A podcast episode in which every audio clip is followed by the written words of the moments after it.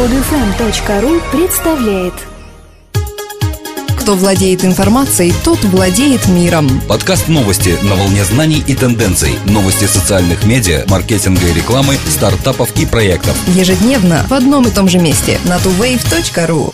Партнер выпуска новостей – форум webimha.ru. Все, что нужно веб-мастерам, оптимизаторам и владельцам интернет-бизнеса. Уже сейчас доступны бесплатные аудиты сайтов и возможность узнать статус сайтов ДМОЗ от редакторов известного каталога. Форум webimha.ru. Ваше мнение имеет значение.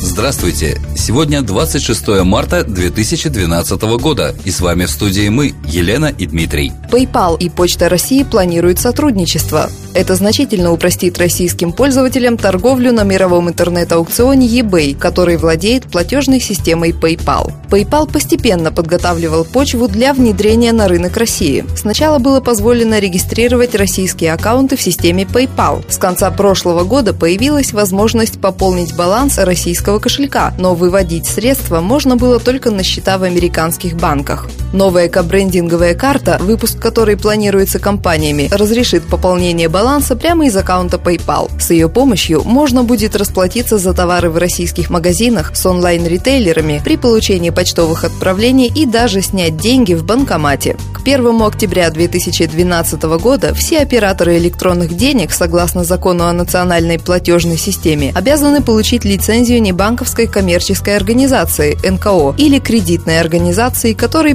предусмотрено право перевода денежных средств. PayPal не отрицает возможности приобретения или создания НКО. В таком случае банкам-партнерам Почты России будет предложено принять участие в выпуске кобрендинговых карт. Ожидается, что агентские продажи карт Почты России PayPal достигнут от 100 до 200 тысяч в год.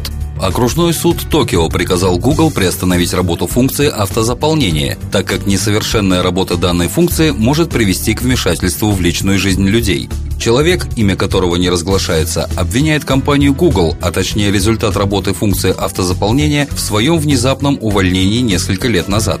Дело в том, что после ввода его имени в строку поиска поисковая система выдает информацию о тысячах преступлений, которые не имеют к нему никакого отношения. С тех пор еще несколько компаний отказали ему в приеме на работу.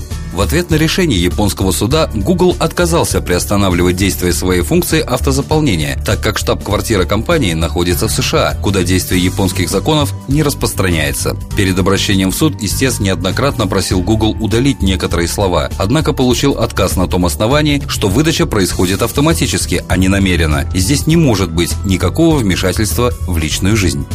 Компания Pew Research опровергла выводы пророческой статьи Криса Андерсона и Майкла Вольфа о неминуемой гибели всемирной паутины. Статья была опубликована в 2010 году. В ней утверждалось, что грядет упадок веба и наступает эра господства приложений. Свое мнение о смерти веба в вопросе Pew Research выразили сотни топ-менеджеров интернет-компаний, ученых, видных блогеров и журналистов. Около 59% опрошенных согласились с утверждением, что к 2020 году всемирная паутина будет важнее, чем когда-либо ранее в жизни пользователей. Именно в открытом вебе большинство людей будет работать, играть, общаться и создавать контент. Приложения, доступные через различные устройства, будут не более чем специализированными опциями для некоторого числа информационных и развлекательных функций. Лишь 35% согласились с противоположным заявлением, которое гласит, в 2020 году большинство людей предпочтет использовать специальные приложения, доступные через интернет-соединение для большей части онлайн-работы, игр, общения и создания контента. Простота использования, безопасность и гарантированное качество приложений обеспечит их преобладание над открытой сетью.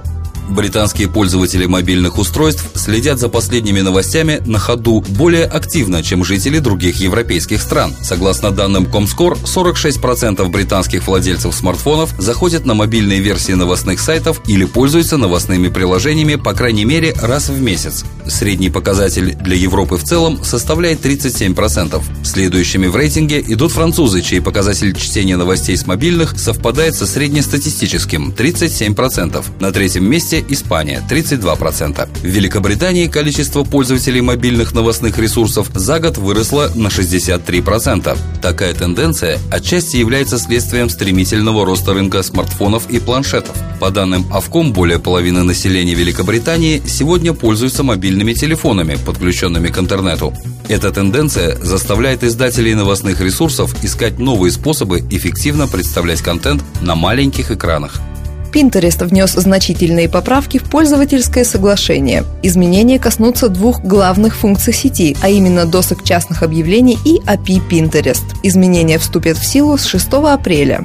В нашем первоначальном пользовательском соглашении говорилось, что при размещении своего контента в Pinterest вы предоставляете нам полное право его продавать, написала компания в своем блоге. Мы никогда не намеревались продавать ваш контент, поэтому данный пункт был удален из нового пользовательского соглашения. Кроме того, Pinterest обновила правила для пользователей. Теперь будет запрещен к распространению контент, который поощряет нездоровую диету, подобно той, что приводит к анорексии, пропагандирует причинение любого вреда себе, другим лицам, животным, а также аморальное поведение. Еще одно значительное изменение коснулось политики относительно нарушения авторских прав. Под каждым пином теперь будет размещаться кнопка Report Pin, а пользователи, которые заметят пиратский контент, смогут сообщить об этом в Pinterest с помощью специальной формы. Достаточно ввести ссылки на оригинальный контент, пиратский, а затем свои личные данные и адрес. Компания Google получила патент на технологию, которая позволит осуществить направленную рассылку рекламы в зависимости от погоды в том месте, где находится пользователь смартфона.